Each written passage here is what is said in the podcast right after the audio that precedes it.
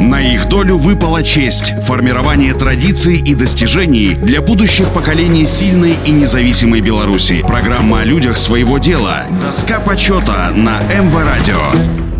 Всем доброго дня, у микрофона Василий Данилов. Владимир Александрович Макаронок родился 23 августа 1926 года в поселке Подвишенье Павловического сельсовета 2 Бобруйского района Бобруйского округа Белорусской ССР. С началом Великой Отечественной войны остался на оккупированной Германией территории, работал в хозяйстве родителей. После освобождения Беларуси 28 июля 1944 года был мобилизован в Красную армию. В ходе Восточно-прусской стратегической наступательной операции был дважды ранен. Весной 1948 года был демобилизован и вернулся в Беларусь. Поселился в деревне Дусаевщина Копольского района, устроился работать на животноводческой ферме совхоза имени Дзержинского. По характеру трудолюбивый, Владимир Александрович не мог делать порученное дело безхозяйственно. Ему не позволяли собственное достоинство и добросовестность, переданные с детства родителями крестьянами. А от них к нему перешло и уважение к чужому труду и стремление никогда не выставлять результатов сделанного так, чтобы их обязательно заметили и наградили. Молодой, энергичный и инициативный работник Макаронок с первых дней работы проявил хорошие организаторские способности, показал добросовестное отношение к своим обязанностям и был назначен бригадиром животноводческой фермы совхоза. Указом Президиума Верховного Совета СССР от 8 апреля 1971 года за выдающиеся успехи, достигнутые в развитии сельскохозяйственного производства и выполнении пятилетнего плана продажи государству продуктов земледелия и животноводства, Макаронку Владимиру Александровичу присвоено звание Героя социалистического труда с вручением ордена Ленина и золотой медали «Серб